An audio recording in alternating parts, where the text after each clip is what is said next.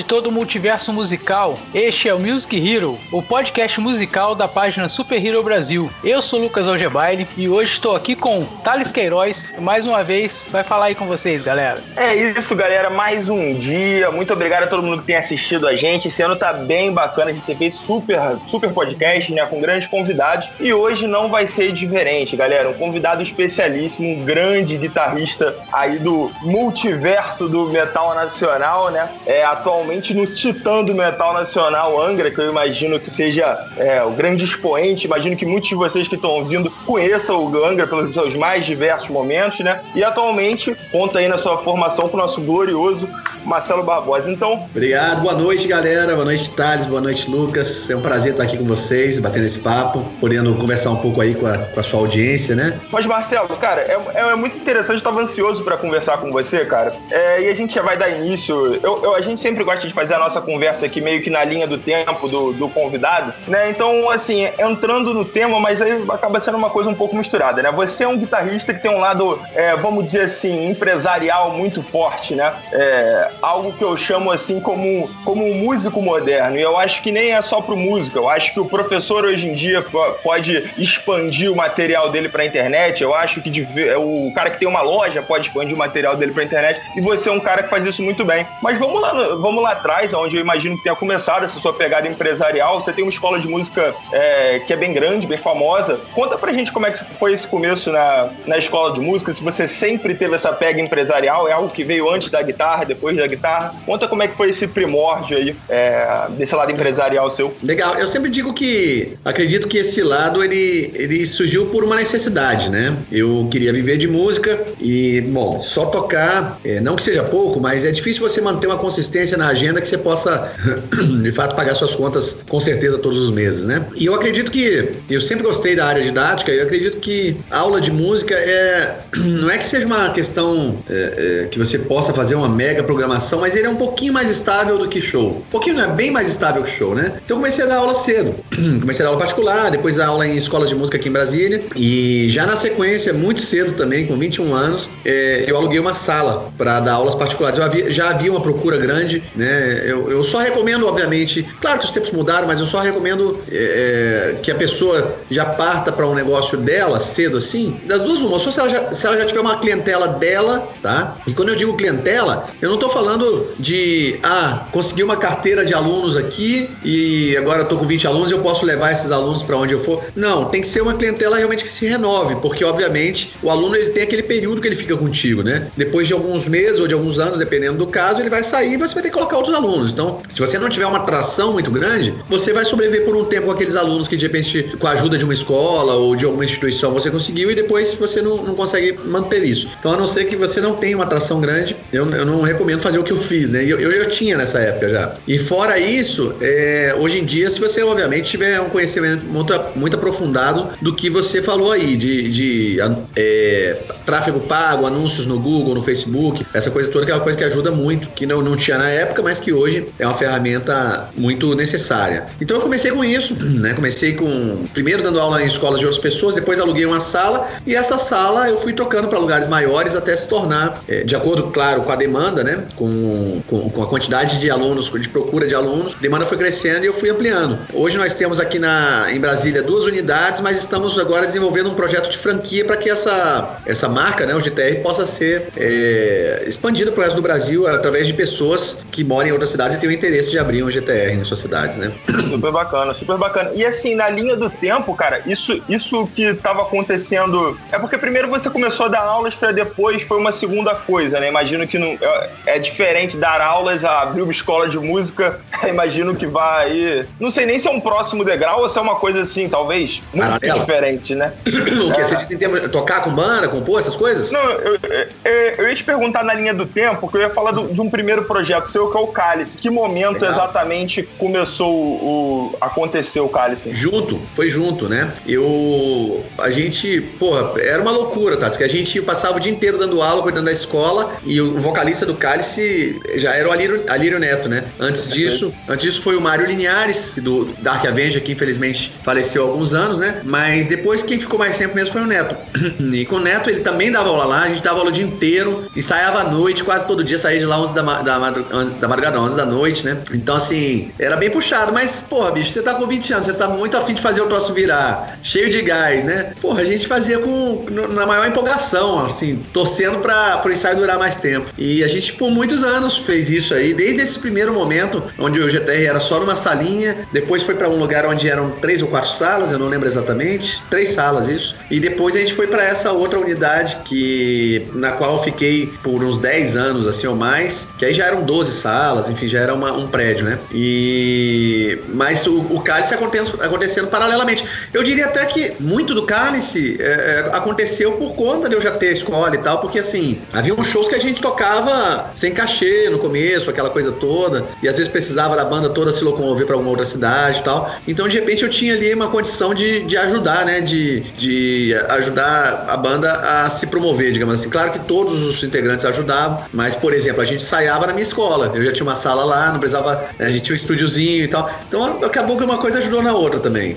É uma coisa deu estrutura para outra também acontecer, né? Sim, porque, por outro lado, o Cálice, por ser uma banda muito técnica e que chamava muita atenção pelo nível técnico dos músicos, trazia alunos para nós também na escola, né? Então era meio que um, um, bem bolado ali. É interessante como, como funcionava essa simbiose, porque realmente o Cálice, por mais que tenha um som que é realmente bem prog, então Sim. Não, não, não é um som que vai atrair a grandes massas, mesmo dentro do próprio metal nacional, apesar de também não ter guturais e outros elementos que a parte também, né? O Alírio Neto é um vocal que a galera talvez esteja bastante acostumado. Era um público que acabava sendo muito qualificado para iniciar também a tocar Sim. um instrumento, né? O cara que começa a curtir o som que o, que o Cálice fazia. E dando sequência, cara, é, o, o Almar foi um pouco por essa linha também? Você acha que é, já no Almar ainda foi uma banda que você teve uma passagem que só foi mais possível o tipo de dedicação que você teve? Que aí já foi, foi foram alguns álbuns, pelo menos uns três, se eu não me engano, quatro, né? Quatro álbuns. Quatro álbuns. É, só, só, só te permitiu ficar esse tempo assim no Almar e se dedicar a esses álbuns, e são álbuns incríveis também, que foram muito bem trabalhados, não, não são álbuns que soam como, ah, deu um tempinho, vou lá fazer, são álbuns super interessantes também. Sim. É, também uma extensão dessa ideia, só se pode se permitir a, a, fazer isso, porque já tinha a vida bem estabilizada? Acredito que sim, sem dúvida nenhuma, né? Assim,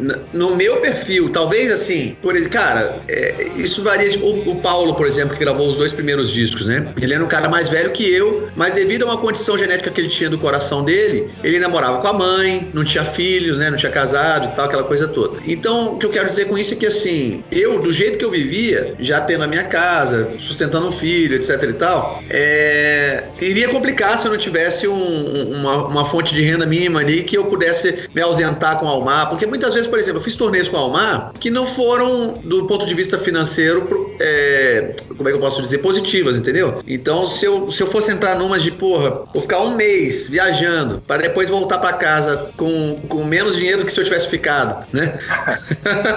Você entende? Então era muito no amor, mas foi possível fazer no amor muita coisa por conta de eu já ter esse background. E é claro, não estou dizendo aqui que a gente não ganhou dinheiro nenhum com o Almar, de forma alguma. É, houve momentos que sim, mas houve muitos momentos que não também, né? Então era uma banda que, que tava ali investindo, digamos assim, né, para construir uma carreira sólida, mais sólida ainda. É, imagino que o Almar tenha vindo no, numa grande ressaca, né? Onde vários músicos meio que apareceram numa onda muito forte do metal melódico aqui no Brasil, né? Que é o que deu início até o que muita gente chama de Angraverso, né? Que várias Sim. bandas meio que. Teve um momento que realmente todas essas bandas conseguiam é, rodar bem mais, né? E logo depois teve uma queda muito grande muito, e assim, me parece um pouco que muitos investimentos permaneceram mesmo e o que voltava era bem menor, né? Então, é, realmente, era um fenômeno esquisito, né? Você vê alguns shows do Almar, assim, com pouca gente, assim. Sim. E realmente foi, foi, uma, foi uma ressaca que aconteceu, pelo menos me parece, né, no metal nacional. O Almar, é, como, como, qualquer, como qualquer banda que tenta organizar uma turnê nacional, né? Muitas vezes a gente precisava, porque tinha um show legal, vamos supor, tá? Não, não lembro os lugares, só um exemplo. Tinha um show legal em Belo Horizonte e nós já estaríamos lá, então valia a pena fazer uma cidade próxima, sei lá, Berlândia, não sei. E, e nem sempre esses shows é, que são que circulam os shows principais são shows que você sabe o que vai acontecer, né? Muitas vezes dá bom, às vezes dá ruim também. Mas se você não faz, não vale a pena, porque você já tá na estrada com cinco pessoas, mais equipe técnica, alimentação e tal, acaba valendo a pena fazer, mesmo que às vezes não seja um show grande, para poder viabilizar os outros, né? É, é uma, é uma equação meio complexa, assim. Que aí você dá aquela equalizada, né? Tipo, se,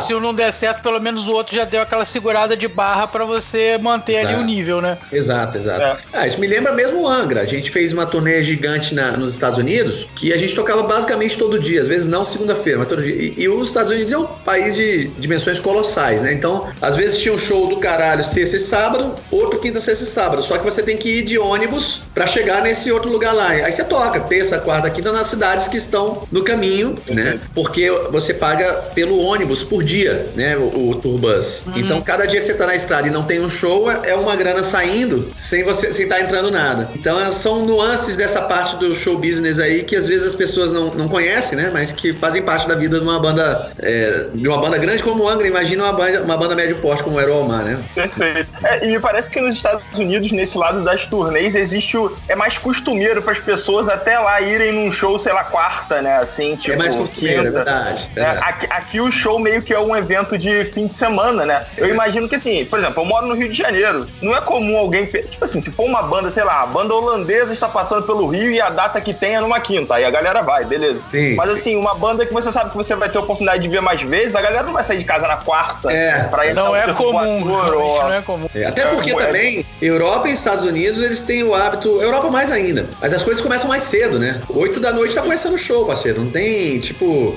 11, 11 e meia, que nem aqui no Brasil, né? Às vezes você vai numa quinta-feira no show, o show começa às 11 e meia, você fala, cara, tem que trabalhar amanhã. Tem que trabalhar, né? é uma loucura isso, cara. É um monte de vezes, cara, que tinha, tipo assim, tinha, tinha show bom, coisa e tal, que eu, pô, não fui por causa disso. Tipo assim, o horário eu tinha que trabalhar no Sim. dia seguinte, ah, não dá pra ir. E o metal ainda, o metal e o rock, eu, eu imagino, principalmente o metal, que a galera vai mais pra assistir o show de fato, eu acho que ainda até, assim, bom nesse aspecto, né? Sim. Quando é um show que tem uma pegada mais de entretenimento, estilos mais populares, enquanto tá vendendo cerveja, pra que começar? Isso, exato. né? Não, não tem motivo. Vai, quando começar a esvaziar o bar, deu uma saída boa, é, bota Sim. essa galera pra tocar agora, não tem mais cerveja pra vender mesmo. Então, assim, isso é bem complicado, bem complicado. Bota a galera pra tocar porque vai animar o bar de novo, entendeu? É, Tudo é, do bar. Os caras estão parando de beber, solta a banda. É complicado. E, Marcelo, como é que você convive, assim, com, com essa pegada de estar tá na estrada, assim? Você é um cara que mudou essa visão, sempre foi divertido pra você estar tá na estrada. Hoje em dia você é um cara que, não, mano, só quero tocar, se eu puder voltar pra casa antes. Ou você curte uma pegada de, ah, não, depois do show, conversar com a galera. Como é que funciona pra você, assim, essa lance de vida de estrada? Dormir meio mal às vezes. É. Às vezes dormir mal não porque quer, né? Foi dormir Sim. tarde, porque tem dias que a gente quer dormir tarde, né? É bom ficar até as 5 da manhã mesmo, mas tem dia que a gente não quer, né? É. Não, eu gosto, cara, eu gosto sim. O que é um pouco cansativo mesmo é quando isso se estende por muito tempo, né? A turnê do Omni, por exemplo, a gente fez, eu não lembro o número, mas foi tipo 110 shows em um ano, um negócio absurdo, assim. Então, é, no final já tava todo mundo cansado, porque você quer sua casa, você quer ver sua família, você quer descansar um pouco, você quer alguns dias sem show, né? Então, dependendo da frequência, eu adoro. Eu adoro. Eu curto pra caramba estar conhecer gente nova, conhecer lugares novos. Eu me sinto muito privilegiado pela oportunidade que tenho de viajar o mundo fazendo o que eu amo fazer, que é tocando minha música, tocando guitarra, né? Mas uh, é claro que, como tudo na vida, né, cara, é, a, a, a, dizem que o veneno e, e, o remédio o antídoto só, só muda a quantidade, né, do, da substância ali. Então é, é, meio que por aí também. Às vezes você, porra, você já, tava, já tá esgotado, já tá querendo voltar. Mas é, eu curto, cara, eu curto demais. E assim, é, hoje eu tava ouvindo um podcast, o cara falava isso, ele falava o seguinte: não era. O exemplo não era sobre música, mas ele acabou, acabou dando um exemplo de, de músico, assim. Na verdade, podcast era de outra coisa. Mas ele falou assim, cara, você gosta de música, né? É, bom, ele até usou outra expressão, ele falou assim: te agrada a ideia de ser um rockstar ou de viver de música, né? Porque se, se, quando você fala da imagem do rockstar, você só vê o momento bom, você só vê o palco lá, o cara, um monte de gente querendo vê-lo tocar, provavelmente ele ganhando dinheiro, as pessoas admiram ele e tal, né? Mas tem todo o preparativo para isso acontecer, né? Tem os ensaios, tem as noites mal dormidas, as viagens de avião muitas vezes sem, sem poder dormir, né? Pegando conexão e tal. Então, se você, se o que te agrada é a imagem do rockstar, tipo assim, eu quero isso, sem você gostar do que é ser músico, você tá fudido, porque no final das contas você é um rockstar mesmo parte do tempo. Sim. né? Verdade. A maior parte do é. tempo você tá se preparando, né? Exato. É. Exatamente. Tem que treinar muito, né? É, pra caramba. Igual fazer filho, né? Tem que treinar muito antes, não é Sim, assim, é. chegar e já sair fazendo, né? Tomara, é, é, é algumas pessoas acabam queimando na largada e já, já sai fazendo logo. Exatamente. Eu realmente aconselho treinar bastante. Cara, e o que eu falo, né? Assim, noite mal dormida é um termo muito amplo, né? Que tem dia que você. Tem dia que eu não quero dormir, né, cara? Claro. Quantas vezes você tá tomando cerveja com os amigos, o show vira quase um esquenta, né? Você Sim. sai do show depois que começa a tomar cerveja com os amigos, e aí dá 6 horas da manhã, você acha que passou meia hora, o sol já tá queimando. Mas quando você quer dormir e a noite é mal dormida, aí realmente é muito. Começa é a ficar é bem estafante, de fato. Você fala, sabe que isso acontece comigo mais quando eu não estou em turnê. Porque as últimas turnês que eu fiz, né, foram com Angra. E antes disso com Almar. E são bandas, cara, que exigem muito tecnicamente, exigem muito de concentração, de foco, né? É, é, é, você tem que estar ali, uma certa virilidade no palco, né? E tal. Então, assim, ah, quando você tem dois shows, ah, você não dormiu o primeiro, pô, talvez você sinta alguma coisa, mas você segura. Agora você vai pegar uma sequência de 5, 6, 10 shows. Se você também não tiver a disciplina de, de de repente fazer o cálculo ali, falar, cara, o avião sai às 6, né? Às 6 da manhã eu tenho, saio do hotel para ir pro aeroporto. Já são duas, se eu não dormir quatro horinhas, amanhã eu não. Então você tem que estar tá fazendo esse tipo de. Eu pelo menos faço, né? Porque senão é, é um tipo de som, cara, que você tem que estar tá no teu jogo A o tempo todo, entendeu? Você tem que estar tá no seu. Você estando no seu prime já é difícil fazer uma execução, uma, uma performance é, perto do perfeito. Se você não tiver, cara, aí acontece o que muitas vezes a gente vê aí com bandas que a gente até gosta, né? Que de repente você vai no show e você vê que o cara não tá no dia bom e tal. Você não sabe o que aconteceu ontem, anteontem, há quanto tempo ele tá em turnê, né? Então eu sou meio caxias com isso aí. Eu, eu aproveito sim, eu gosto. Eu, eu, eu não sou um cara. Eu comecei a beber tarde, mas hoje em dia eu curto tomar meu espumante, meu vinho. Eu, eu gosto de conversar com as pessoas, de estender a noite, como você disse. Mas eu tenho essa atenção aí, porque eu acho importante a gente não, não ser irresponsável com o nosso. Querendo ou não, cara, é um trabalho. Querendo ou não, é um trabalho, né? E eu considero esse tipo de música muito parecido com a carreira de um atleta, sabe? Porque o atleta ele também precisa estar no, no, no jogo A dele, né? Ele também precisa estar apresentando a melhor versão dele ali. Imagina o cara vai competir ali uma final de Copa do Mundo, uma, né? E, de repente na noite anterior virou a noite, não sei o que. É improvável que ele consiga entregar o mesmo resultado que se ele tivesse é, se preparado para isso, né? Então, eu acho importante se ligar nisso, porque realmente existem estilos de música que são mais simples e que, tipo, não te exigem tanto, nem fisicamente, nem mentalmente. Mas no caso do Angra especificamente, não é um desses casos. E você imagina que tenha, com, com as passagens em Cálice, Almar e Angra, nenhum é. teve muita oportunidade. Só peguei bomba, né? É, exatamente. exatamente. Eu tô, tô vendo que, que, o, que o Marcelo era igual o Batman, o homem do preparo. Ele só vivia é. só na preparação ali. Exatamente, exatamente. É, que, que, resenha com os amigos é, é, jornada dupla, né? São seis horas de resenha e mais seis pra voltar, né? Aí de volta, não dá pra.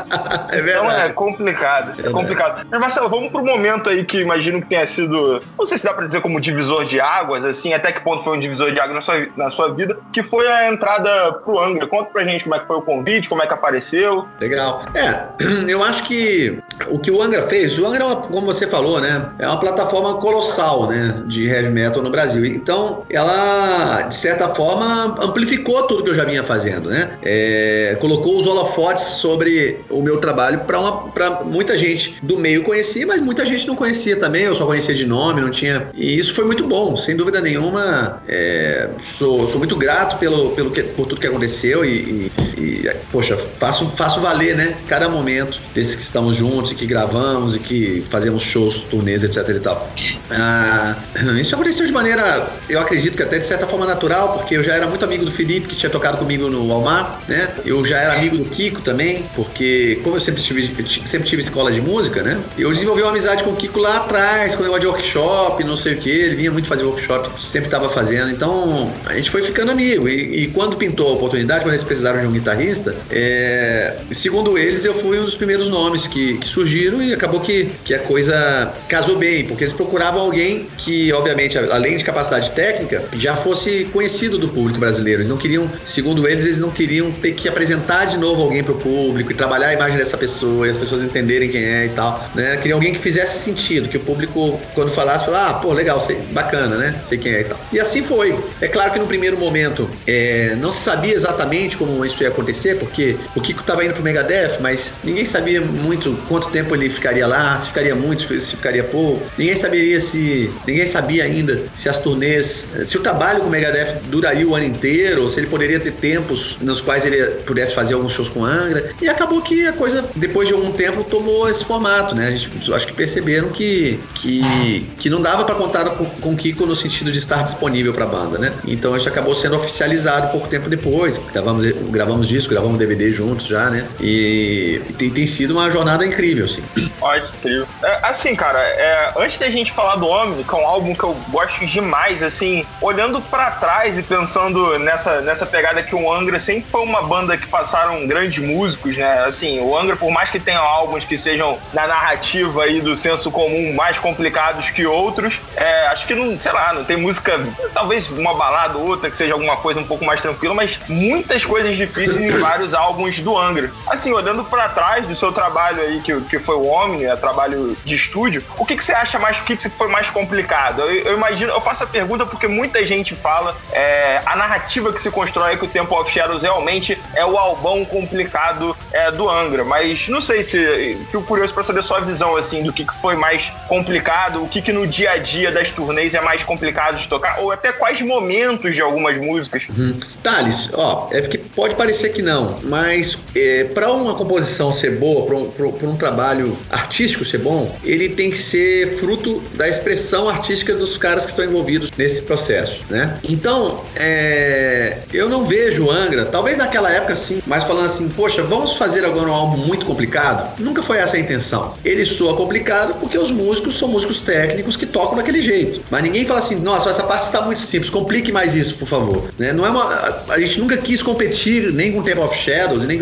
aquilo foi e será sempre um retrato de um momento, um retrato de cinco pessoas que estavam ali compondo, escrevendo, claro, né? Como, como a obra, o disco, ele, ele é um, uma obra em si, é, existem algumas preocupações, como, por exemplo, olha, já tem duas baladas, mas tem só uma speed. Vamos colocar mais uma speed para mais para aquela coisa do como se você estivesse pintando um quadro e tem muito vermelho. É para fazer a composição, né? Para fazer a composição. Dar uma colorida ali no negócio, né? Exato. Mas não no sentido de. Então, sim, claro, o, o Angra ele se tornou famoso é, em parte, né? Em parte pela por essa questão dos músicos serem bons, de ter uma complexidade, uma, uma virtuosidade e também uma e também uma como é que eu posso dizer, um ecletismo, né? Passar ali por, por música étnica, música brasileira, é, enfim, prog e também metal melódico, etc e tal. Então é muito louco porque tem o fã que adora a faceta prog do, do Angra, tem o fã que sente falta de mais metal melódico, tem o fã que de repente gosta das baladas, né? E tem o cara que, que gosta do todo também. Tem o fã que não gosta de nada, nem parece que ele gosta de Angra, conheço não, esse cara. Mas aí esse cara eu acho que ele só tá. ele,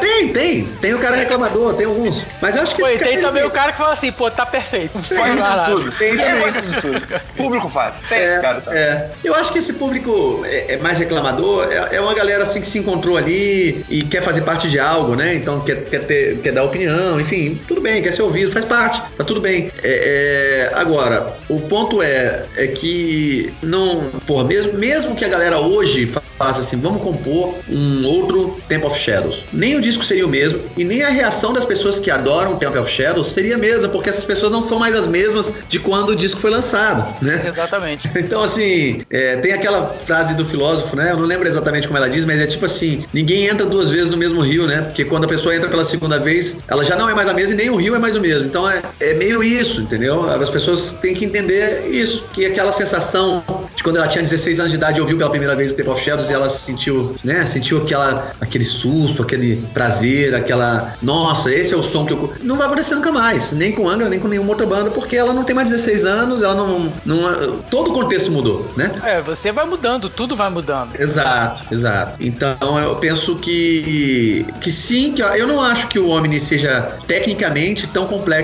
quanto o Temple of, Temple of Shadows, não. não. Eu acho que talvez nenhum outro disco do Angra seja, nem, nem mesmo o Holy Land, né, que, eu, que eu considero um dos, uma. Quer dizer, não só eu, né? Muita gente considera, sim. se não o principal, um, um dos grandes momentos do Angra ali também. É, eu acho que ali talvez tenha sido o momento que eles estavam mais com aquela. mais naquela onda, né? Sei lá, de repente os caras estavam estudando mais guitarra, todo mundo, o baterista era o Aquiles e tava naquele negócio de. Enfim, é o momento, cara. Eu não sei nem se juntar os mesmos cinco caras e eles resolverem fazer um outro Temple of Shadows agora, como é que ia sair? Eu não, não sei. Eu, eu, não acredito que seria a mesma coisa. Eu acredito que seria um disco do caralho, mas, né? Outra... É, a qualidade a gente não vai duvidar, mas o, o, trabalho não seria igual, teria Exato, muitas diferenças, né? Exatamente. Sim. É, e perfeito, perfeito. Nesse caminho também, assim, eu como fã de metal, fã de metal nacional, é, é, nem gostaria que os músicos tentassem ser um simulacro do que eles Exato. eram, tipo, Exato. sabe? É, e eu queria até te perguntar no que diz respeito, pensando, falando até, né, pegando essa, esse gancho do lance de composição, é,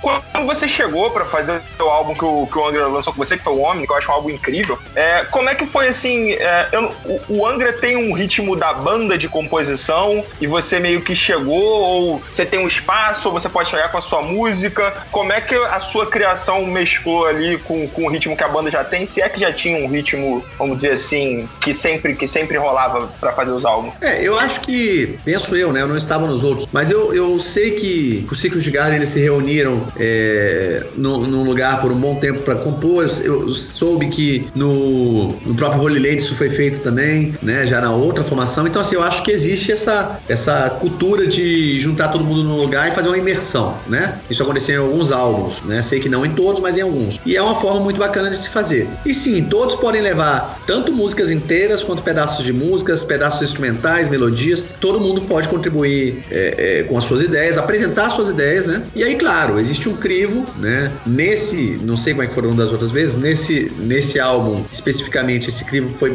bastante o Rafael e também em parte o Felipe, que estão na banda há mais tempo e que tem uma noção bem clara é, de como deve ser um disco do Angra, né? Porque eles mesmos, principalmente o Rafa, que estava de antes ainda, né? Mas o Felipe já está há muito tempo também, eles já, já sacaram como, como, como um disco do Angra deve ser feito, né? Para agradar não só gravadoras, como fãs, não, não só o fã brasileiro, fãs pelo mundo, né? Que a banda é mundialmente conhecida. Então, é, muitas dessas coisas foram utilizadas e outras não, né? Algumas coisas falaram, ah, pô, legal isso aqui, mas ou não serve, não serve pra gente agora, ou não serve pra gente, ou, ou vamos deixar para um, um, próximo. É legal, mas não, não vejo encaixando aqui. Então, essas ideias, inclusive, algumas delas estão lá e podem ser aproveitadas nesse disco, né? É, de, não só minhas, né? Eu digo de todos, todos nós que, que, que participamos do processo. Perfeito. É, e me parece um equilíbrio complicado esse, né? De assim, saber o que, que é um álbum do Angra sem repetir um álbum do Sim, Angra, né? Faz sentido, assim, faz sentido, total. Me parece um equilíbrio complicado, assim. Tipo assim, a gente não quer repetir, mas tem que ter um speed. A gente não quer fazer igual, mas também é o costume Sim. ter a balada. E se não, se não tiver o power metal, fica muito longe, aí não é Angra. Então, assim, Exato. É, é um equilíbrio complicado adicionar elementos, meio que mantendo, é, criou-se ali, um, criou ali um gabarito, né? Vamos chamar assim, né? Que não que não que ele seja intocável, né? Isso, mas é, é mais aquela coisa para para que o fã não fale assim, eita, caramba, isso não é Angra mais, né? Mudou tudo, né? Tipo, vem um disco, sei lá, né? Já pensou? Totalmente 100% diferente, né? 90% diferente, é, não é legal também. Então, até porque, cara, a banda tá fazendo 30 anos, né? Naturalmente, se você for ver bandas de, com 30 anos de duração, é mais fácil, né? A maioria, você pega o Rush, por exemplo, sou fã do Rush. Cara, tem discos completamente diferentes. Ainda tem aquela cara de Rush por causa da voz do Gary Lee, que é muito específica, a bateria do Newport. Todos eles têm traços muito, características muito contundentes. Mas, cara, se você pegar, sei lá, o Grace Under Pressure, 2112 e o Roll the Bones, são coisas bem distintas, né? São coisas bem distintas, assim. E havia um fio condutor, né? Que você ouve, você sabe que é Rush, mas outra banda que eu acho interessantíssima nesse sentido é, é o Opeth, né? O Opeth, cara, tem disco que se você ouvir um e ouvir o outro, você fala, não é a mesma banda. É, o Opeth não tem respeito nenhum. Zero. banda nessa ideia, né? É. E eu acho, tá? E aí uma, uma análise totalmente empírica, né? Que isso tem a ver com o fato dos caras são, são de algum país nórdico desses, né? E tal. Acho, acho que sempre tiveram a vida. Eles não fazem aquilo preocupado se vai vender muito show, se vai vender muito disco. Foda-se, é a expressão artística deles no momento. Se gostar, gostou. Se não gostou, eu tô tranquilo aqui, minha vida tá boa, né? O, o, imagina, uma banda de heavy metal no Brasil, você tem que ter um cuidado redobrado, né? Já é difícil você fazendo tudo, tentando, tentando equilibrar as coisas, né? Então eu acredito que tem um pouco a ver com a cultura dos caras também, com a situação, é, a situação social, né? Da galera lá, né? Se você for ver, tipo, o carteiro, ele vive muito parecido com o que o médico vive, né? Em alguns países. Então, não tem essa, essa diferença grande, essa grande disparidade social que nós temos aqui no Brasil, né? Perfeito. É, no caso do Opeth, por exemplo, se um álbum vender, sei lá, metade do que o anterior, a banda não vai acabar por causa disso que os membros terem que correr atrás de outra, exato, exato. de outra fonte de renda, né? Então, existe uma permissão. Mas só pra galera não ficar perdida, que não conhece a banda, o Open foi uma banda que era, a grosso modo falando, era muito marcada pelo gutural é, do vocalista, que até já fazia vocais limpos mesclados, e ele parou. Não é que assim, ah, tem menos, ah, produziu mais limpo. Não, não tem mais não gutural tem meio que de um álbum pro outro. Não, não teve diminuição lentamente, não. Foi meio que assim, chocou muito a galera, muita gente começou a curtir, muita gente deixou de curtir. E foi uma coisa meio que ficou até. Não é que voltou nos outros álbuns, meio que mudou e quem não curtiu pode escutar o, o, os álbuns antigos. E foi ficando meio rock anos 70 também, sim, né? Meio... Sim, os riffs foram ficando é. com outras influências, assim, né? Foi tipo. Não, realmente assim, o. Eu acho que é o Sorceress, cara, indo muito fundo na minha mente, eu não sei se vai se esse é o nome do álbum que é o mais recente é. ou um dos últimos. E fazia tempo que eu não tinha escutado a banda. Eu tinha escutado alguns clássicos. Eu tinha escutado, acho que Ghost Reveries, que é um álbum mais antigo. Os nomes eu posso estar errando um pouquinho. Mas assim, outra banda, gosto. Me, me interessa mais o lado. A, a, a paz antiga, mas assim, eu, eu, acho muito legal, né, cara? Eu, é. assim, gosto. Só, o choque pra mim já é 60% da experiência positiva do falar, é. cara, que isso, cara? É. Tipo, eu não vai aparecer também, aqueles elementos que, que eu já é. conheço, eu né? Bem, eu sou bem cabeça aberta, também gosto. Uma história engraçada, esse negócio do Opeth, né? O cara que fazia, numa das turnês que eu gravei na Europa, o cara que fazia o nosso som era americano. E ele alinhava o PA, né? Quando ele, quando ele ligava o som lá pra ouvir se tá tudo funcionando, testar os graves e tal, ele botava uns sons, botava umas bandas e, e eu não conhecia, é, por exemplo, o eu conhecia algumas músicas, mas não conhecia largamente a carreira até então, isso três, quatro anos atrás. E aí, um dia ele botou um som, achei foda, eu falei, cara, cutuquei ele, né? Que banda é essa? Ele falou, não, isso é Opeth. Eu falei, pô, que massa, cara, beleza. E aí, guardei, eu lembrava já do nome, porque eu fui endorse da PRS muito tempo, e, e, o, e o cara, o guitarrista usa o PRS, tem o modelo dele, na época eu ouvi o som, mas não, não, por algum motivo não me, não me pegou, não fiquei tanto ouvindo, né? Mas nesse dia eu falei, caramba, quero ouvir essa banda. Passa uns dois dias, o cara põe um outro som, outra sonzeira, numa outra onda, eu, pô, que legal. Que banda é essa, cara? É Opeth. Eu falei, não é possível. Aquela, pô, o cara tava cantando puta gutural no outro, no outro dia, você não, não sabe. Ele falou, não, mas é isso mesmo. É porque Mudou o vocalista, pelo menos. É. Não é possível. Não, peraí, eles mudaram o vocalista. É, é, alguma coisa mudou, tipo. É, é outra banda, né? É bem diferente. É, o Opeth realmente é, é bem diferente, tá cada vez mais diferente, né? sim, né? Tipo, sim. tá meio com caminho sem voltas. É, cara, nessa onda, assim, você é um cara é, que tem um prog muito colado ao seu nome, principalmente quando se fala de Angra, né? Você é um cara que. É, as pessoas te culpam muito, entre aspas, demais, porque eu adoro isso. É, se essa culpa é sua, pô, parabéns para você, né?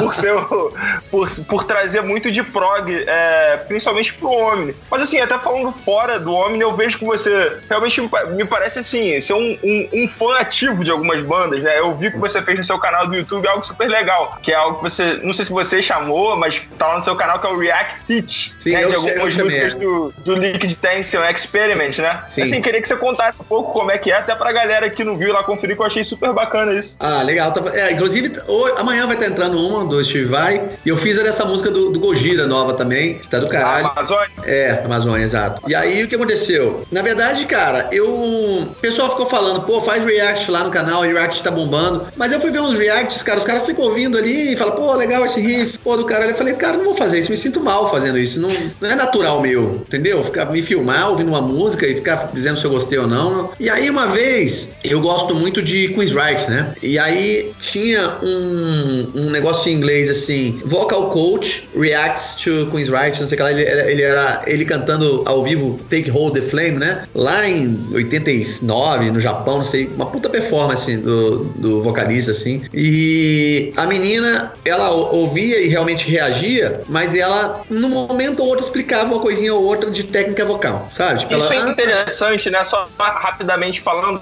no React, quando soma alguma coisa, né? Assim, isso, né? Tipo, isso, exato. Né? O cara, a pessoa soma em cima daquele conteúdo, né? Isso é Exatamente. Pode... Então eu achei divertido vê-la fazer aquilo. Eu pensei, cara, só se eu fizer um react nessa onda. Só que, cara, eu estudo música há muito tempo, e não só guitarra. Eu conheço bastante de harmonia, eu conheço bastante. Então, quando eu comecei a fazer, tipo, eu ouvia um 20 segundos e tinha 30 coisas pra falar daquilo, sabe? Ficou uma coisa meio. Porque você fez escolhas de música também. Também, né? é, exatamente. exato, exato. Falei, pô, tem o baixo que tá fazendo isso, tem um negócio na produção aqui, o cara botou um som de não sei o quê, ou a guitarra entrou fazer. Aí eu, porra, comecei a fazer isso aí e postei o primeiro. E por incrível que pareça, foi um grande sucesso. Eu postei, cara, juro, postei pensando assim: a gente hoje em dia, no tempo do. na, na época do conteúdo, a gente precisa estar tá gerando conteúdo conteúdo, né? Eu pensei, ah, é um conteúdo legal, um conteúdo a mais, eu vou fazer aí alguns e tudo bem. Não imaginei que isso fosse ser é, é, o sucesso que está sendo, né? Inclusive, eu sou cobrado diariamente nas redes sociais. Quando é que vai ter o próximo e tal? E é um troço que precisa de. Eu preciso estar calmo, assim, com tempo livre para fazer, porque é, apesar de eu fazer até relativamente rápido, pô, tem o negócio da luz, o microfone, não sei o quê, aí você posiciona a câmera, aí, né, enfim, você grava a tela, aí depois. Não é tão simples quanto parece. E, e nem sempre eu tenho duas, três horas livres direto. Às vezes eu tenho uma, uma hora de manhã, uma hora, então eu ainda não consegui colocar isso na minha agenda de forma que eu coloque, faça toda semana. Mas semana passada eu, eu dei um gás, fiz três numa tarde, deixei uma tarde livre, então agora eu tô por um tempo abastecido de React Teaching. Ótimo. Cara, e as escolhas das músicas são muito bacanas, né? Porque, assim, são músicas realmente que são interessantes de você ver alguém explicando, porque tem muito conteúdo, né? Sim. O Liquid Tension Experiment, pra galera que não sabe, é um, falando bem a grosso modo, é um recorte, assim, do Dream Theater, né? Com alguns músicos diferentes. Inclusive, pra quem gosta da fase antiga do Dream Theater, o Mike Portnoy, você pode ter a oportunidade de ver lá Mike Portnoy tocando novamente, é, com Jordan Rudess e com John Petrucci, né? É, então, vale muito a pena. Tanto a banda, que eu adoro, Liquid Tension Experiment, fiquei super feliz que eles vão lançar um álbum novo agora, né? E também os Jetis foram super. Eu achei as escolhas são muito legais. Tipo assim, tem um cara que sabe muito o que tá falando, reagindo, explicando uma música que é super complexa. Cara, acho que funcionou assim bastante. Eu acho que deve trazer para você até os fãs, é, os caras que não te conhecem tanto de Angra ou de seus projetos, como guitarrista falando sobre, vamos dizer assim, o Dream Theater, né? Por mais Sim. que o Liquid Tension não seja famoso, mas os fãs são meio incomuns. Assim. Claro. Então achei bem bacana. Voltando um pouquinho à questão do, do Omni, cara, o, esse DVD, o Omni, ele, ele assim, foi importante por, por alguns motivos, assim, né? Um que eu imagino que para você seja um registro ainda mais veemente ali da sua presença na ah. banda, por você estar tá visualmente presente na discografia, não sei se se aplica a discografia, porque é um aspecto visual, mas enfim, tá claro. tá ali no registro da banda visualmente também. É, e foi um DVD que também teve uma série de questões ali que dá pra dizer polêmicas, mas uma questão de lança, não lança, problemas técnicos. É, assim, primeiro a parte ótima, que é você estar no DVD. Como é que foi a gravação? Você já tinha gravado um DVD? Como é que foi no dia? É, conta um pouquinho como é que foi assim, essa, essa parte positiva do DVD. O DVD mesmo eu nunca tinha gravado, não. Foi a primeira vez, tá? Foi uma experiência incrível. Não foi do jeito que eu gostaria que tivesse sido, e nem do jeito que a banda gostaria que tivesse sido, né? Porque é, na época o nosso empresário era o Paulo Barão, e o Paulo é um puta de um louco. Se ele se deixar, ele quer espremer a banda até o último. Então a gente fez tipo um show, um ensaio quinta, não, um ensaio quarta e quinta, um show sexta em Curitiba, e saímos praticamente sem dormir para chegar em São Paulo já ir direto pra passagem de som. Então, aquela história que eu falei, de que eu acho que assim, cara, é um DVD. Na sexta, de que todo mundo ter ficado de boa, descansado, fazia um ensaio legal à tarde, dormia cedo à noite, né? Chegar lá. Então, tava todo mundo muito esgotado da turnê e, e, e por último, dessa última semana. Né? Não foi uma semana relax, não. Então, por esse motivo, eu acho que essa parte eu acho que poderia ter sido feita de outra maneira, né? Mas eh, a minha, porra, eu tava. Tanto eu quanto o Bruno, né? O Bruno não tinha DVD com a banda também, né? O Bruno Valverde. Então, perfeito, perfeito. Né? momento, momento e. E o Fábio, né? Uh, o Fábio tem, né? O, Fábio tinha, ele tinha, eu acho que o, o último DVD do Angra, se eu não me engano, foi com o Fábio. Posso, posso estar falando besteira, mas acho que foi na volta. Né? A banda tinha ficado parada. Ah, sim, sim. Né? Perfeito, perfeito. É. Mas, mas, mas, ótimo. E assim, assim, primeiro o Paulo Barão, cara, eu acho muito engraçado porque o Paulo Barão ele conversa com alguns artistas na internet que já tiveram relação empresarial com ele. Eu adoro o clima agridoce que fica no ar, assim, sabe? É, é, é delicioso de ver essas entrevistas. eu acho maravilhoso. Aí, parece que tem um cheiro no ar, assim, uma coisa diferente. Realmente é um pode conteúdo. Pode ter certeza que tem um cheiro bem forte ar. é maravilhoso. Você captou. Cara, eu adoro esse conteúdo. Eu, eu não, me interessa nem o que está sendo falado. Só de ver a cara de um e do outro, assim, fica um clima maravilhoso no ar. Mas assim, cara, é, a, a parte isso, né? A parte, a questão física, a, a coisa ter sido exprimida, é, o que, que foi que aconteceu a ponto do DVD ser questionado de ser lançado? Ou, assim, quando a gente fala DVD, né? É, é até complicado falar isso. Eu, eu, também tenho muito costume de falar CD e DVD. Mas, é, assim, de ser lançado o, o material, né? A mídia, né? Cara, é, olha, eu, eu não sei explicar para você de quem que seria a culpa, tá? Eu não vou aqui. Porque... Perfeito, perfeito. Mas o, o que aconteceu? Mas, assim, sem. Tá, o que aconteceu, né? Dedo, Foi filmado, DVD. E aí aquele foi o último show de um, de um período que a gente estava fazendo muitos shows e isso ficou esquecido por um tempo. Depois a gente terminou a sociedade, a, a parceria com o Paulo Barão, né? É, acabou que a gente se separou, a banda, é, ele deixou de trabalhar com a banda, né? A banda procurou outro caminho também. E quando, quando voltou-se a esse ao, ao material do DVD para começar a se trabalhar neles, percebeu-se uma, uma sequência muito grosseira de erros técnicos, né? Então, por exemplo, tinha câmera que foi filmada sem o áudio, cara, sei lá, o, o cameraman por algum motivo, e não era uma câmera, duas ou três, das, eram, eram, sei lá, 14 câmeras. Então você tinha o, vi, o vídeo, mas para você sincar aquilo com áudio, um trampo, né? Outra coisa, é, a iluminação estava escura, então o que aconteceu? Quando o nego viu a, a quantidade de luz que tinha na filmagem, falou, cara, pô, como é que a gente vai fazer para usar essas imagens, né? Tanto que se você for ver, os vídeos eles têm uma, uma cor bem, che bem cheguei, né? Bem chegada, no, que sim, foi um sim. contraste que o nego tentou dar ali para aproveitar. É, que mais? Eu lembro que, por algum motivo, em um determinado momento, a grua parou de funcionar, então tinha grua em umas músicas, mas não tinha grua em outras. Então foi uma série de cagadas que eu acho que no momento também a banda passava por uma. É, talvez por um momento de, de, tensão, de tensão com relação de mudança de, de empresário e tal, que, que durante um pequeno período o nego falou, cara, melhor não lançar isso, deixa pra lá, né? Só que também as pessoas, de repente, a gente não imaginava que o, que o fã estaria tão afim de ver isso, né? Tipo, ficou todo mundo, porra, como assim, né? Já esperando aquela coisa toda. E aí pegou-se esse material todo que estava na mão de um cara que dizia que não tinha jeito e levou para outros caras até encontrar um que, que disse, cara, eu consigo salvar isso, mas não, não vai ficar perfeito, maravilhoso, mas vai ficar bom pra caralho. E aí quando ele apresentou a primeira prova, que foi o Paulo, né? O, outro Paulo, né? Não o Paulo Barão. O Paulo, o Paulo apresentou a primeira prova, a gente viu e falou, pô, isso aqui tá bom, cara, não tá, né? E foi quando a gente falou, não, vamos fazer sim. E acabamos dando é, sequência ao, ao trabalho. Né? Perfeito. É, cara, é, as coisas que você falou, assim, é... primeiro assim, o material ficou ótimo, né? Assim, o, o cara que não ficou nem sabendo de nada disso, eu acho que assistiu no YouTube, sim, se ninguém falar nada para ele, assim. É, mas realmente, o que você falou é, é verdade. Eu, quando. A, o primeiro vídeo que eu assisti do Angra no YouTube dessa, dessa série que tá sendo lançada, eu não sabia que era o conteúdo do, do prometido DVD. Uhum. Eu não sabia. Eu, eu, pensei que era um vídeo assim, ah, lançaram o material que tinha. Eu não sabia que, é, que, tava, que era daquilo. E realmente eu percebi essa questão da cor roxa no, no DVD. Às vezes eu falo, pô, escolha né? curiosa. É. é. exatamente. A cor roxa fica assim. E a edição é, tem alguns cortes também que, tipo assim, mas só assim, depois que eu soube da coisa, olhando, sabendo, aí você consegue ver, tipo assim, ah, não, dá pra sacar um pouco que, tipo assim, houve um processo de resgataram as imagens. Mas, cara, que bom que o material tá no, no YouTube, assim, porque, assim, o show é incrível. Você tem ideia, o cara que, o cara que tava filmando o meu lado, é, porque tinha um meio que em cada cara, e tinha uns caras pegando geral e tal. Esse cara que tava incumbido de me filmar, teve uns, umas quatro músicas que ele botou a câmera no chão, não sei o que ele foi fazer, ele foi ao banheiro, não sei. Ficou filmando os pés, assim. E o cara vazou e ficou lá. Sério? e então, você tava com o sapato adequado pra gravação do DVD, Marcelo? Eu já, pô, ah, mas então, cara. O problema é deixar precisa aparecer no meu sapato, né? De repente ele quis pegar, de repente ele quis pegar o, o enfoque do, do, do de como, da, da energia de vocês ali no cima do palco, ele pulando, é, entendeu? Ele é, quis pegar é esse. É uma filmagem vanguardista, não é, é pro público. É, é. Do, do, é um, é um, um bootleg, entendeu?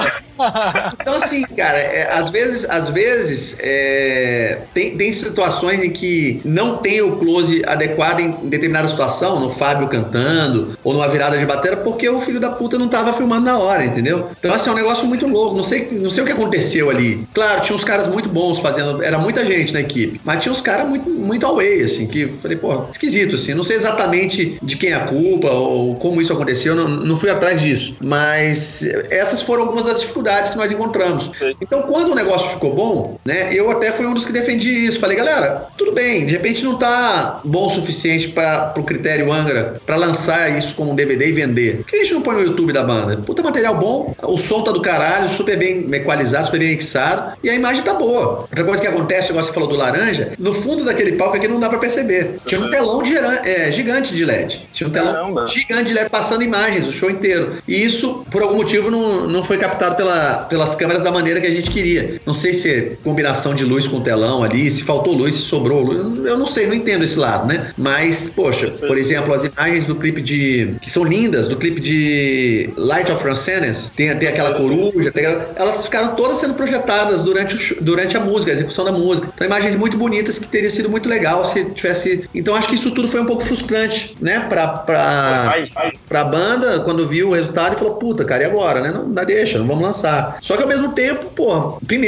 foi uma puta grana gasta ali. É caro fazer isso, imagina, né? E segundo, Sim. é um conteúdo que era importante, né? Então a gente conseguiu aí, claro. através do trabalho do Paulo, né, salvar esse material. É, mesmo que no futuro saia um DVD dentro com, com tudo certinho, pelo menos fica um registro dessa tour, né? Que não se perca um registro da tour do, sim, sim. do Mas Omni, a, né? a galera tá pedindo muito pela versão física, então vai sair, porque agora a galera já viu o que é e mesmo assim tá dizendo, beleza, mas eu quero ter. Então, assim, né? O que a gente não queria era oferecer uma. O cara comprar esperando de repente um, um, um, um nível de resultado, né? E dar o play e falar, ué, mas como assim, né? E, então, assim, foi bom, foi pra gente foi gratificante saber que, que a linha de corte, né, da, da banda tava até mais alta do que o necessário, né? Sim, sim. E parabéns, cara, pro cara que fez o, o trabalho. E, e, é engraçado, porque eu, eu, tenho contato com os fãs do Angra que muitos deles estiveram na gravação, né? Eu falo, cara, vocês tem que estar feliz da vida, porque agora o número de cortes que tem na cara da galera, todo mundo vai ficar famoso agora, pô. É o material tá aqui. É homenageando o público, pô, todo mundo tá aparecendo, é isso aí. Cara, é, realmente, foi, foi, foi um, assim, foi muito bacana o que aconteceu, assim, porque realmente, se fosse é, as pessoas pessoas, principalmente, cara, os fãs, claro, você tem contato com os fãs, mas, mas assim, é, as pessoas que estavam no DVD, pô, elas querem muito ter o DVD, né? Tipo, Lógico, tipo, tá na gravação de um DVD, é, você, é, fica aquela coisa do eu tava aqui, né? Então, lógico, então, assim, lógico, e que bom que, que, a aceitação foi bacana e realmente ficou muito bom, assim, a, a, se usa a palavra salvar o material, mas realmente, assim, não sei nem se dá... Se dá pra usar esse termo, né? É, porque salvar parece que foi uma é. coxinha de retalhos, assim, mas nem é esse termo, realmente. É, não, não, mas o salvar que eu digo também, quando eu uso isso, é no sentido de que a gente já tinha desistido de usar, né? Então, Sim, de repente. Na verdade, o salvar é de resgatar a isso, coisa. Né? Porque eles já tinham desistido da ideia. Exato, exato. Então, vamos dar um novo formato, mas vamos usar, né? Isso, exatamente. E, Marcelo, virando assim um pouco a, a chave da coisa, um assunto que eu acho muito interessante, muito moderno, até mencionei um pouco, é, é como que o, o profissional hoje em dia de diversas áreas tem que aprender a lidar com novas ferramentas, né? Sim. Então, assim, você é um cara muitíssimo é, ativo, por exemplo, no Instagram, você interage é, muito bem por lá, tem canal no YouTube, é, diversas áreas que são coisas, são novidades, assim, se é que dá para chamar de novidade, já que meio que as coisas são tão rápidas, né? talvez isso já, seja, já seja até coisas antigas, né, nesse momento. Já sejam coisas até mais que novidades obrigatórias para muitos Sim. profissionais. É, mas como que foi sua mentalidade em relação a isso? Você foi uma coisa que você ficou deficitário em algum momento e correu atrás de saber? Quando a coisa foi surgindo, por exemplo, do marketing digital, é, você já foi aprendendo junto? E aí, e aí eu englobo nisso vários dos mecanismos que são considerados aí extensões da própria carreira. Por exemplo, o seu curso, é, a forma que você se comunica no Instagram, tudo isso que são coisas como eu falei, novidades, né? É, isso foi uma coisa que primeiro ficou deficitária, depois você correu atrás, você foi fazendo junto, você sempre teve nesse meio sabendo disso. Como é que foi para você e como é que é, né? Legal, legal. Boa pergunta, Thales. É, bom, eu, come... eu tenho, como você falou, a escola de música é, física, né? Duas aqui em Brasília. E quando começou essa coisa, eu, eu, eu, a escola tem 25 anos, então lá atrás, você é muito novo, talvez vocês não lembrem, mas tinham as páginas amarelas, tá ligado o que, que era isso aí? Com certeza eu lembro disso. Infelizmente eu lembro, infelizmente eu lembro. Beleza. 3.8 então, então, não vou precisar explicar muito, mas para os novinhos aí que estiverem ouvindo, era um catálogo grandão assim, obviamente, como o próprio nome diz, as páginas eram amarelas e você que tinha um negócio ou prestava um serviço, você pagava e, e, e comprava um anúncio, que de, quanto maior o teu anúncio, mais caro era. Então, no caso, eu, eu, eu ia lá na, na letra E de escolas de música, né, porque era ordem alfabética, né, e botava um anúncio lá. Então, isso me trazia muito resultado, porque as, a maioria das escolas de música aqui não pagavam, achavam que era caro o anúncio, mas esse anúncio voltava. Então, o, o, era o Google, né? Era o Google de antigamente. Você prestava tal do chaveiro. Aí você. É, o precursor chaveiro. do Google. É o precursor. Exatamente. Aí entrava lá na letra C, né? Chaveiro, e poxa, eu um chaveiro perto de mim aqui, encontrava, ligava pro cara. Só que depois veio o Google popularizou, veio isso tudo. E eu comecei a ver que as pessoas cada vez mais procuravam no Google e não no. no, no... isso eu tô falando. Isso é óbvio agora, né, gente? Mas no começo ainda tinha uma galera. Minha mãe ainda olhava no, nas páginas amarelas. Teve um momento de transição, a né? transição. É. E aí, logo depois veio o Google Ads, que era a ferramenta de você fazer anúncios pro Google. Então, eu estudei isso um pouquinho, só o básico, só para assim. É aquela história, em terra de cego, quem tem olho é rei, né? Ninguém fazia. Escola de música nenhuma fazia. Eu peguei um dinheirinho por mês ali, aprendi a fazer um anúncio básico, comprei as palavras-chave lá que tinha. Isso, era que ano assim, Marcelo? Ah, isso era há, há 15 anos atrás. Pô, então você fez bem cedo, né? Assim, pensando Sim. na média da. Cedo. Hoje em dia meio que todo mundo tem, né? Assim, mas 15 cedo. anos atrás. Então, só que o que, que vai acontecendo? Esse, esse tipo de anúncio é leilão. As palavras-chave vão ficando mais caras, aí você tem que saber otimizar o anúncio, não sei o quê. Então chegou um ponto que eu fui aumentando o meu valor mensal de investimento, e eu lembro que há 15 anos, há, há 12 anos atrás, não, menos um pouco, uns 11, 10 anos atrás, eu já estava já tava gastando tipo mil reais por mês em anúncio. E o resultado vinha diminuindo, porque como ele entraram outras pessoas anunciando, você vai tendo menos, menos gente te procurando.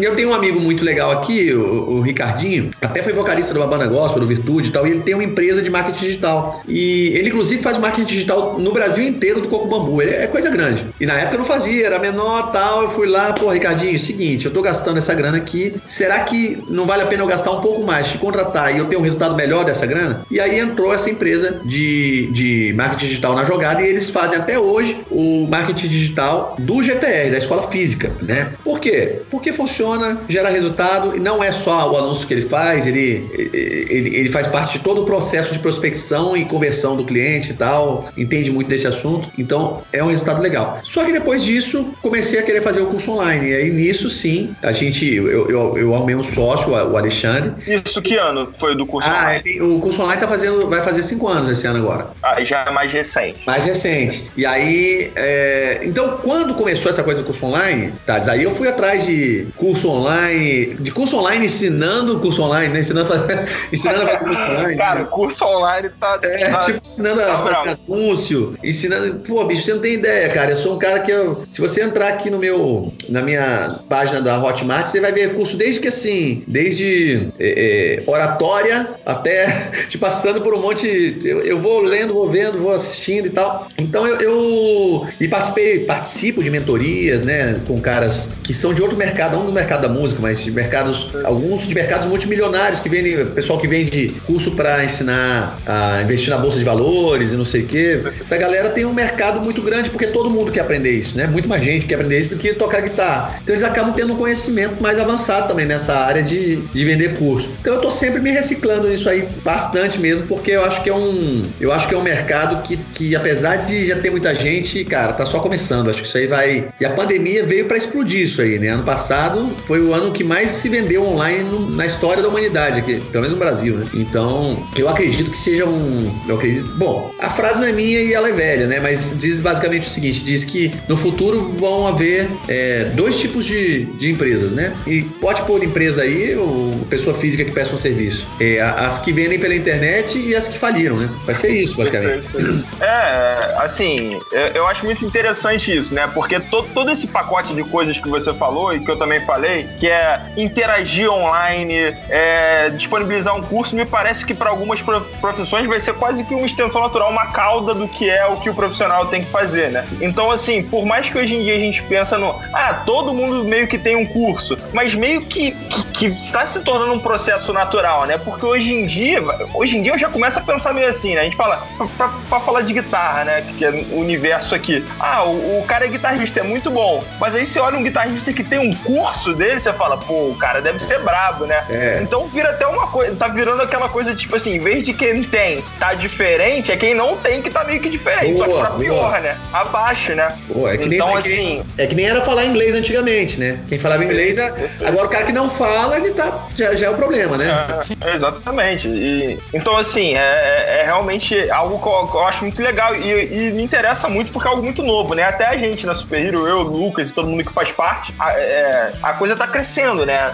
a Super Hero, que, que é por onde a gente tá fazendo o podcast, nós achamos assim um, um como chama como um universo alternativo, né? Que é o Music é. Hero. Ou seja, um podcast musical de uma página que começou no Facebook. Sim. Ela cresceu até 700 mil no, no, Facebook, virou um site. Agora nós já temos a loja online. E podcast tá, então assim, a gente vai sempre também é, correndo atrás, porque eu acho que, que é isso, né, cara? E tem, tem certas áreas que é natural. Daqui, daqui a pouco vocês, daqui a pouco vocês têm que se juntar e de repente vocês têm aí uma, vocês têm já uma série de, de expertises que interessa muitas pessoas. Por exemplo, co como que vocês fizeram para ter 700 mil pessoas na página da, do, entendeu? Se isso vira um método, é do caralho.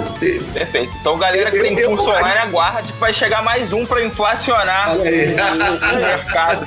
Me aguardem, me aguardem. Ontem um amigo meu me mostrou, eu não, não comprei não ainda, mas o Ricardinho, esse meu amigo que cuida do meu marketing, ele falou, pô, ó, dá uma olhada aqui, esse cara aqui, ele tem um curso online ensinando a fazer podcast. Então ele, ele ensina desde que assim, que material que tem que comprar, quais são os, né, qual, qual, é o, qual é o melhor custo-benefício do fone, o microfone, a luz, como, pô, porque a gente acha que é besteira, mas assim, tem gente que vai filmar um vídeo e filma com a luz atrás, né? A cara toda preta, né? Toda, toda na sombra. Perfeito, e a, pessoa, ninguém falou para ela que, olha, você tem, que não pode estar de conta a luz, né? É um conceito básico para quem sabe, mas um monte de gente não sabe. Então, eu acho que tem, tem uma série de coisas aí para acontecer ainda nesse Sim, a, a gente que exemplo... é start também de fazer o meu curso de edição de podcast. Aí. Vou deixar aí, ó.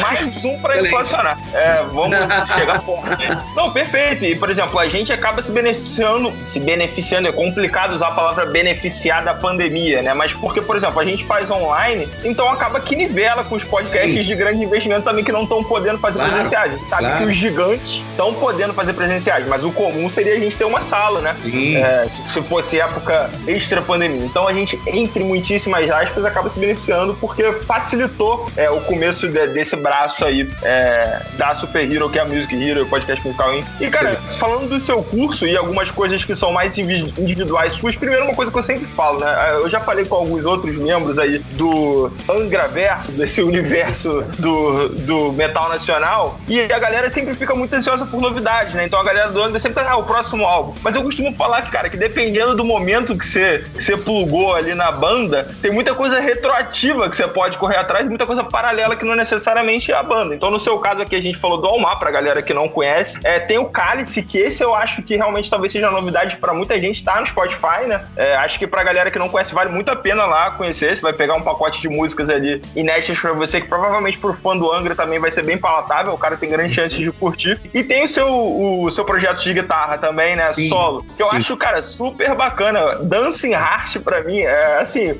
uma grande música é, individual de guitarra, porque, cara, primeira vez que eu ouvi essa música, eu saí andando pra, pela rua fazendo. Então, assim, o poder, o, o, poder de grude que, este, que esta música de, de uhum. solo, de trabalho de um guitarrista solo de prog tem, é algo raríssimo. Então, assim, minha namorada ouviu essa música ontem e ficou fazendo isso também. Então, assim, Legal. assim, é raro em, em, músicas do gênero. Então, fala um pouquinho sobre o seu projeto, assim. Recentemente, eu, eu, sei que saiu coisa recente, então não sei se tem Sim. mais músicas para sair e tal. Tem. Ano passado saíram duas e faltam três para finalizar eu tô lançando música por música, mas é um álbum, né? Então esse ano a gente lança três e aí, e aí finalmente fecha esse álbum que tá tanto tempo para ser finalizado e a gente começa um novo. Mas eu, eu, eu, tive o prazer de contar com o Thomas Lang na bateria, né? O Felipe Andreoli do baixo, do, do, do Angra gravou o baixo, o Bruno Van Beer, que foi do Cálice no primeiro disco e, e hoje é do Nat Roots, gravou os teclados. Então eu tive o prazer de ter o Marcelo Sack de Brasília, um grande amigo meu que foi meu aluno também como produtor. Então formei um, um, um time muito legal para trabalhar nesse, nesse projeto. E cara, tem seis músicas já no, no, no YouTube né? Não, perdão, no, no Spotify. Spotify. Cinco delas com clipe no YouTube, né? Vou fazer ainda da, da sexta. Mas é, é, um, é um grande prazer, porque é também um momento ali que eu posso, é, é, é, apesar de manter a minha personalidade artística e musical, sair um pouco do que a gente faz com as bandas, né? É, vai para o cenário onde a guitarra está em primeiro plano, a guitarra faz o papel da voz, vamos dizer assim, né? E eu, eu posso brincar um pouco mais com isso. Perfeito, perfeito. Então fica aí mais, mais faixas aí que talvez a galera. A galera galera que tá chegando que conhece o Marcelo só através do ano, então fica aí com esse dever de casa sim, sim. gostoso para fazer, que tem coisa que já foi lançada e às vezes a galera não conhece para trás e até paralelamente, né? Sim. É bom, Lucas, alguma pergunta aí? Então, Marcelo, é, o que que acontece? Esse é o meu momento. Você vê que eu fico um pouco mais quieto, Vai, mas esse é o meu momento que eu fico assim reunindo forças para essa pergunta, que é uma pergunta muito característica do nosso podcast. Vamos lá. O nosso podcast é derivado de um, de um podcast que é o Audio Hero, que é um podcast sobre cultura pop, geek, nerd, essas coisas todas. E eu sempre pergunto a todos os nossos convidados que vêm aqui se eles curtem alguma coisa desse universo, jogos, mangás, seja lá o que for. Legal. Então, faça a mesma pergunta. Legal. Eu, cara, eu, eu sempre curti é, essa parte de filmes e desenhos de super-herói, colecionava gibi, né, quando era moleque e tal, via historinhas em quadrinhos e tal. Com relação à parte de jogos, eu curti bastante lá atrás, eu curti bastante assim, a fase do Atari, do Super Nintendo, né, do, do PlayStation 1, o 2, aí a partir dali eu já não tava, né, já não tava mais jogando tanto, já não era... Não, eu vou te falar uma coisa, Marcelo, hoje em dia só se joga videogame se estiver desempregado, porque assim, é. para você fazer a cara do boneco, são 12 horas. Você vira uma noite e você não tá jogando. Boa, boa. Então, peraí, como é que é isso? Você, você pega um Playstation e você fala, vou jogar. Ah, deu a hora de ir pro trabalho, virou a noite. Você, você nem começou. Não tá nem, nem começou. É, não, não tem mais como jogar videogame, tá complicado. Mas pode dar sequência, Marcelo, por favor. Não, mas então é isso, assim. É... Cara, eu tenho um lado meu que, que ficou comigo, né? Desde a adolescência ali. Mas hoje eu não sou tão ativo, claro, né? Nem, nem TV eu vejo, imagina jogar videogame. É, é. Mas eu curto pra caramba. E às vezes eu vejo meu, meu, o meu filho, eu tenho um filho, eu tenho um filho de 17, né? E desde os 14, assim, que ele tá cada vez mais viciado nisso. É o tempo todo no computador e, é, e, tem todo aquele equipamento e tal. Então, é muito diferente do que eu vivi, né? Com uhum. os jogos, né? Eu até, inclusive, você deve ter visto, eu toquei na final do, do League of Legends, né? Do, em São Paulo, acho que em 2000 então, em 21, 18 ou 17. E fiquei muito surpreso. Eu não imaginava que era uma coisa daquele tamanho, né? Que era daquela magnitude transmitida para o mundo inteiro, sala de televisão, sala de cinema, é, vendendo ingresso, porra, assistir no cinema, agora pipoca, os moleques jogando, um negócio que na minha cabeça. Eu ficava era puto de ver os outros jogar, eu queria que acabasse logo pra eu, jogar, pra eu jogar no lugar do cara, pô. é, é um esporte, né? Não é nem como se fosse um esporte. Claro, é um esporte. exatamente. E você com seu filho é aquele cara que fica tentando capitalizar o hobby, tipo assim, já que tu faz muito isso aí, começa a dar aula. Você é esse cara? Uh, não, não sou. É, eu, eu, eu deixo ele bem livre para ele escolher o que ele quer fazer, né? Eu talvez pelo fato de eu, pra, na minha vida, eu fui muito pressionado a fazer outra coisa que não fosse ser músico, né? Eu acho que isso ficou em mim, assim, não foi um. Claro, eu entendo que minha mãe que era, ela queria o melhor para mim, tenho certeza disso, mas eu acho que eu, ficou um trauma disso aí. Eu não, eu não gosto eu muito entendo. de forçar a barra, sabe? Pra, eu entendo você perfeitamente. É. então, na verdade, o que eu falo para ele é o seguinte, cara, você pode ser o que você quiser, né? Só escolha e, e, vai, e, e, e se dedique para você ser bom naquilo que você escolher. Não, não vou me meter no que vai ser. Agora, é claro, se você escolher uma profissão que possivelmente vai ser muito mais difícil você ganhar dinheiro, você tem que ter a consciência de que vai ser mais difícil você ganhar dinheiro. se para você tá tudo bem, dinheiro não é o fator, um fator pre, é, predominante na tua escolha, você tem meu apoio, tá, tá tudo certo. É meio que é muito mais um papel de um instrutor do que de um direcionador de, sabe, do que ele fazer ou não fazer. Eu acho muito foda essa coisa de pessoas que eu entendo que são carreiras muito que normalmente tem pessoas muito bem sucedidas, mas você vê que em família de médico normalmente os filhos são médicos, família de advogados, os filhos, né? E claro, lógico, são profissões cheias de prestígio e que dão dinheiro. Mas sabe-se lá se o cara queria fazer isso mesmo, né? Se era é, essa. A gente esbarra num problema aí que tem uns maus profissionais, né? Que aí o cara de repente ah, faz porque foi obrigado tudo e Exato. acaba que não rende aquilo, como a gente tava falando mais cedo, sobre preparo, ter o carinho de chegar, desenvolver Sim, claro. fazer. Já não vai fazer com tanta, tanto, tanto carinho. Sim, sem dúvida nenhuma. Concordo plenamente. É, perfeito. Que, que bom que meus conhecidos próximos não veem isso, mas na minha vida eu vi um monte de famílias de, de médicos que o cara fica três anos fazendo medicina, ele aprende a virar uma, uma long neck, ele aprende a. Ah, e aí quando chega lá, pro fim ele falando, acho que não é a coisa. E aí eu aprendi a jogar sinuca, né? ó, perfeitamente. É, minha sinuca é, pô, cigarro na boca e bilhar e ninguém tira esse mérito de mim.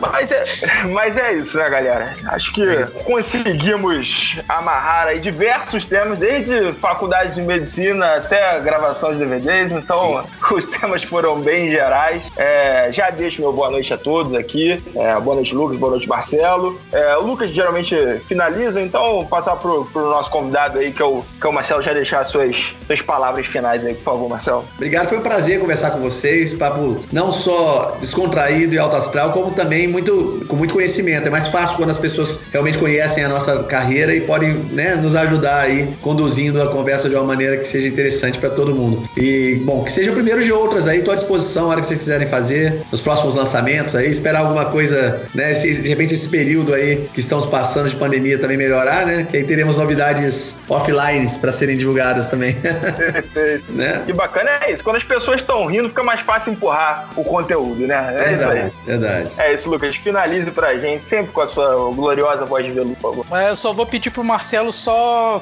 você falar o que ele quiser divulgar também de rede social dele. Ah, ah perfeito, sim. perfeito. Verdade. Perfeito. Bom, eu, eu sou muito ativo no Instagram, como o próprio Thales falou, né? Marcelo Barbosa GTR. As consoantes da palavra guitarra. Marcelo Barbosa GTR.